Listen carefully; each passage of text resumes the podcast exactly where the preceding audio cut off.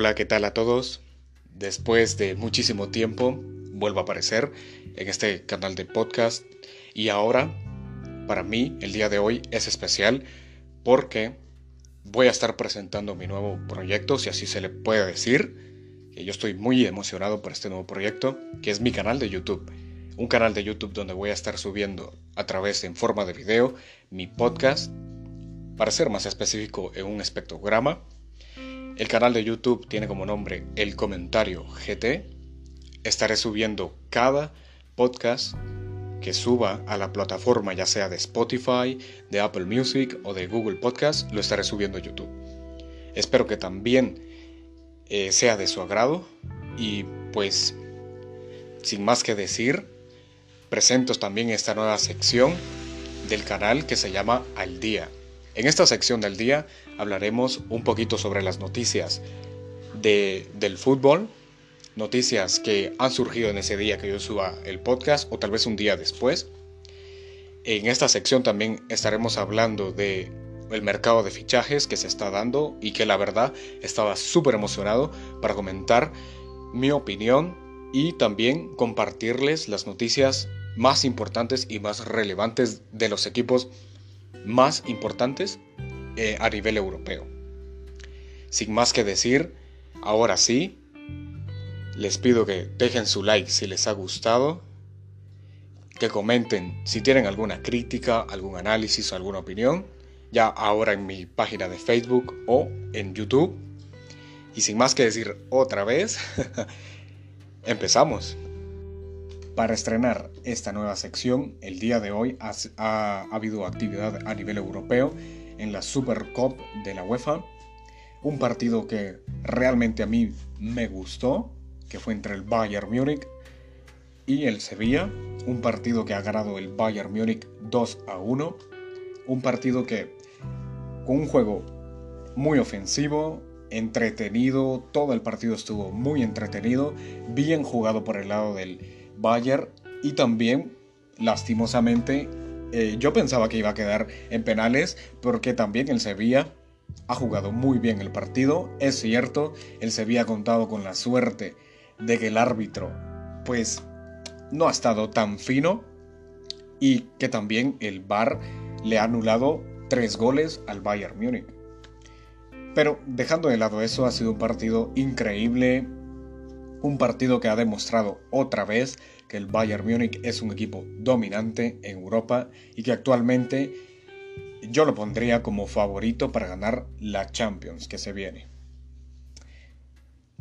Ha sido también un partido que es de, es de destacar que en el Sevilla sí hacen falta los jugadores que se han ido.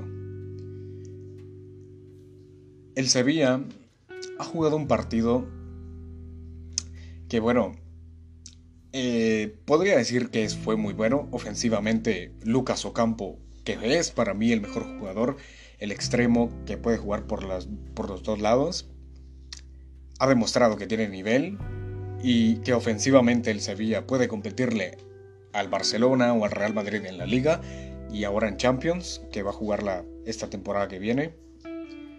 Es que sí puede competir pero que sí le hace falta Reguilón. Reguilón, que el año pasado hizo un trabajo estupendo con el Sevilla. Y sí, se echó de ver mucho, o bueno, se notó demasiado que la presencia de Reguilón en el Sevilla hacía falta. El Sevilla que también hoy estrenaba a nivel europeo, se podría decir, a su exjugador que regresa al Sevilla, que es Iván Rakitic, que hoy se estrenó. No ha dado un partido, pues, gran, un gran partido, no lo ha dado. No ha jugado al 100%. Eh, yo lo pondría como lo, lo peor del partido del Sevilla. También ha contado con un buen partido de sus defensas, como lo es Jesús Navas, y Kunde.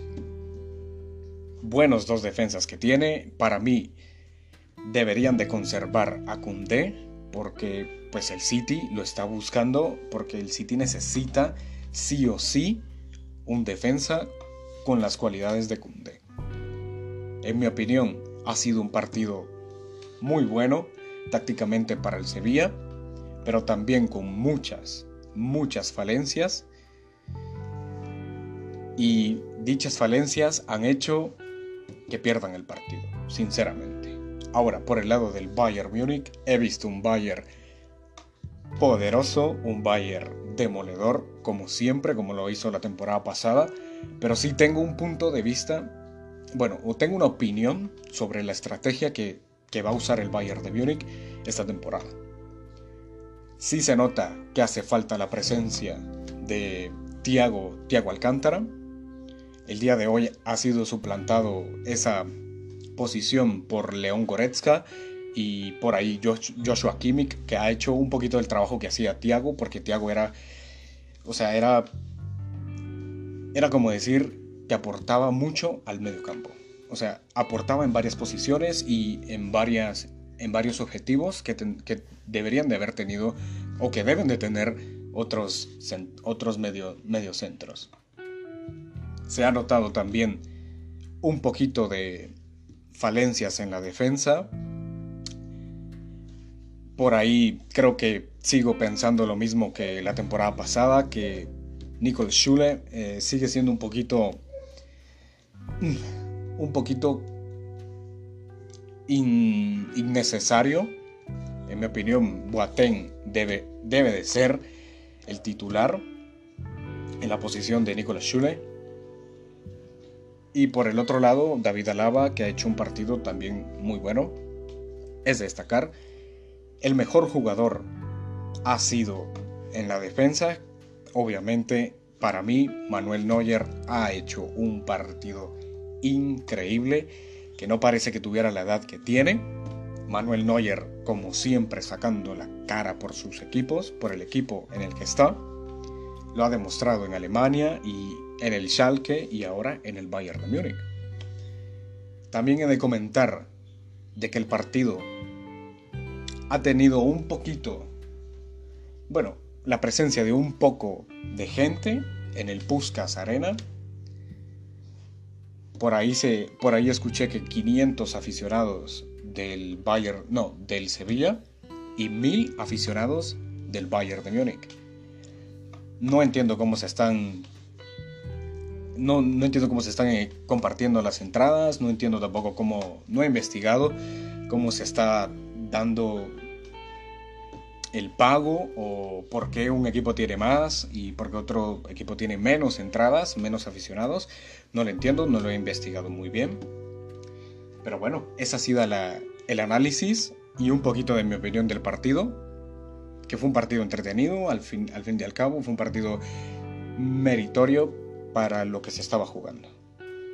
Ahora pasamos a otro partido, a otros partidos interesantes que la verdad, otro torneo que Inglaterra nos está regalando buenos torneos, es decir, no solo con la Premier League, ahora con la Capital One, que es, un torneo que no muchos lo disfrutan, es un torneo que no, no trasciende mucho para, a nivel europeo, pero para, las, para los ingleses es, es importante, ¿verdad? Es un torneo más y es un torneo que se debe de jugar. El, día de hoy ha jugado el Liverpool contra el Lincoln City en uno de los dos partidos. Si estoy mal, me corrigen. Ha ganado 7 a 2. He visto el análisis y he visto unos videos. Totalmente dominante Liverpool. Que para mí, si debo dejar una pequeña opinión sobre este Liverpool, sigue siendo el principal candidato para quedarse con la Premier. Con la FA Cup y con la Capital One para mí, el Liverpool dominante. En el otro partido, el Manchester City contra el Bournemouth, ha sido un partido, ese sí que lo he visto un poquito, ese sí lo he visto un poco, lo he visto creo que el segundo tiempo, sí, el segundo tiempo lo he visto, he visto un poquito del partido, pues la verdad no he tenido tanto tiempo para verlo completo. 2 a 1 ha ganado el Manchester City, un partido interesante, la verdad, dominante en posición a lo Guardiola del Manchester City con goles de Delap al minuto 18, iniciando, inició ganando el Manchester City y luego le empató el Bournemouth con Surrich. y lo terminó ganando en el segundo tiempo con el jovencito que para mí es la gran promesa actualmente en la posición que tiene este jugador, Phil Foden, es una gran promesa para Inglaterra y es una gran promesa para el Manchester City. Ha metido gol hoy Phil Foden y ha demostrado que Phil Foden es un gran jugador y es un jugador que puede dar victorias. Al minuto 75 el gol por parte del City, ya lo he dicho yo, Phil Foden. Ha sido un partido, pues para terminar, bueno y que demuestra que el Manchester City sí tiene algunas carencias en defensa. Por eso ya lo he dicho yo que están buscando el fichaje de Koundé, porque se les está complicando muchísimo la contratación de Koulibaly del Napoli, porque el Napoli pues se cierra mucho, eh, pide más dinero de lo que pienso yo que vale Koulibaly y tiene competencia que es cercano a ellos, ¿verdad? Que es el Manchester United, que también está buscando una compra de Koulibaly. Y ahora, en otras noticias, esta es una noticia que, pues, en mi persona como barcelonista, sí me ha tocado un poco. Ha sido un día triste para el barcelonismo, que la verdad, desde hace que dos años no tenemos alegrías tan grandes y hoy se demuestra que otra vez las cosas con Bartumeu se hacen mal. Es una tristeza. La verdad, hoy es un día que va a recordar el barcelonismo, hoy 24 de septiembre. Esta noticia es la despedida de Suárez del Barcelona. Suárez se ha despedido del Fútbol Club Barcelona entre lágrimas. He de destacar de que se destapó dijo cosas interesantes. Yo creo que una de las más interesantes es el decir de que Messi no manda en la plantilla y no manda quien juega. No sé si lo hizo para defender un poquito a Messi, pero he notado yo una sinceridad en sus palabras y realmente es triste también de la manera en la cual se va. Obviamente se va un rival que va a luchar por la liga este año es el Atlético de Madrid, por supuesto, que en las próximas horas o, en, o el día de mañana va a presentar a Luis Suárez como su jugador. Un Luis Suárez que ha dado mucho al Barcelona, es el mejor tercer goleador de la historia del club y en mi opinión de la forma en la cual se fue, era necesaria su salida, eso sí, pero la manera en la cual lo despiden es una manera vergonzosa. No se sabe al fin quién va a cubrir su posición en el Barcelona. Por ahí se está hablando de Depay y se está volviendo a abrir la opción de Lautaro porque Martin Braithwaite está lesionado. Él se supone que es el cambio de Suárez pero está lesionado y también se le está buscando una salida a Martin Braithwaite, que probablemente sea en la Premier League. Y no se sabe actualmente quién puede cubrir el puesto de Luis Suárez. En mi opinión sería fantástico que lograran el fichaje de Lautaro. Es más difícil este fichaje que el de Depay. Pero mi opinión, si ustedes me la piden, o si debo de comentarla, Lautaro sigue siendo una prioridad y tiene que ser el fichaje estelar, estrella, o como ustedes quieran decirle, de este Barcelona, de esta campaña. Por otro lado, un fichaje que me emociona, espero yo que se dé, es un fichaje que es necesario actualmente, sí o sí, en el Barcelona. Es un fichaje para la posición de lateral derecho ya que se ha ido a Nigel Semedo al Wolverhampton. Es un fichaje que emociona al culé, pero tampoco está 100% confirmado. Estoy hablando de Serginho Dest, el actual jugador del Ajax. Es un jugador buenísimo, es un jugador que puede jugar como lateral izquierdo y como lateral derecho. Es un jugador que va a venir a romperla al Barcelona. Es un jugador necesario y que en el Ajax ha demostrado que tiene talento, disciplina y que tiene la pasión por jugar en este club. Serginho Dest, para mí es el fichaje necesario para, para la lateral, porque Sergi Roberto me parece que debió salir antes que Semedo, porque Sergi Roberto no ha dado buenos partidos al Barça y en esa posición no lo veo como el mejor. No lo veo. Pasando a otros temas de fichajes y un tema interesante que se ha dado el día de hoy en el Real Madrid. Primero que todo voy a empezar diciendo que el Real Madrid ha reportado que la plantilla completa ha dado negativo a las pruebas de COVID-19. Es una buena noticia. Es una noticia que, alegra a los madridistas. Eso quiere decir de que están preparados y ya la sala médica del Madrid se empieza a desocupar. Solo están en la sala médica por lesiones Mariano Díaz y... ¿Cómo se llama este tipo? Eh, Militao. Ellos dos siguen todavía en enfermería. Y también otra buena noticia hablando de enfermería. Eden Hazard ha dicho que se siente al 100% para poder para volver a jugar con el primer equipo del Real Madrid. Es una noticia que emociona a los madridistas. En mi opinión, Eden Hazard hizo una temporada fatal. Es la peor temporada que yo le he visto a Eden Hazard y tiene que demostrar de que vale lo que pagó el Real Madrid por él. Eden Hazard, que pues no entiendo yo por qué ese fichaje, no entiendo por qué buscar a un jugador que tiene una edad no tan joven, no, no es una edad que en mi opinión yo contrataría para la oposición o para suplantar la estrella de Cristiano Ronaldo.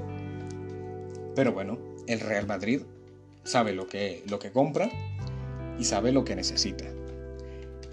Y uno, de, y uno de, de esos factores necesarios que necesita el Real Madrid, pienso yo de que esta va a ser la bomba del año que viene.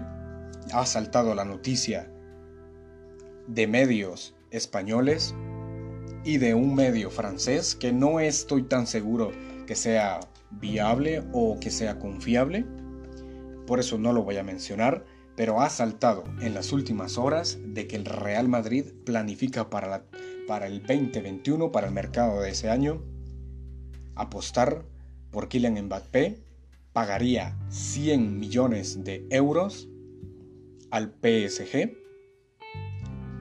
Este sería un fichaje realmente buenísimo, un fichaje que le daría un valor al Real Madrid increíble a la liga también y ayudaría muchísimo al crecimiento de este nuevo Real Madrid. En mi opinión, Mbappé va a terminar en el Real Madrid. Por ahí se dice que en el Liverpool, que en el Barcelona. No. Para mí, Mbappé está más que claro que va a terminar en el Real Madrid. No sé si 100 millones sea suficiente para el PSG, por ahí estaba escuchando yo que ellos van a pedir 180 millones por Mbappé.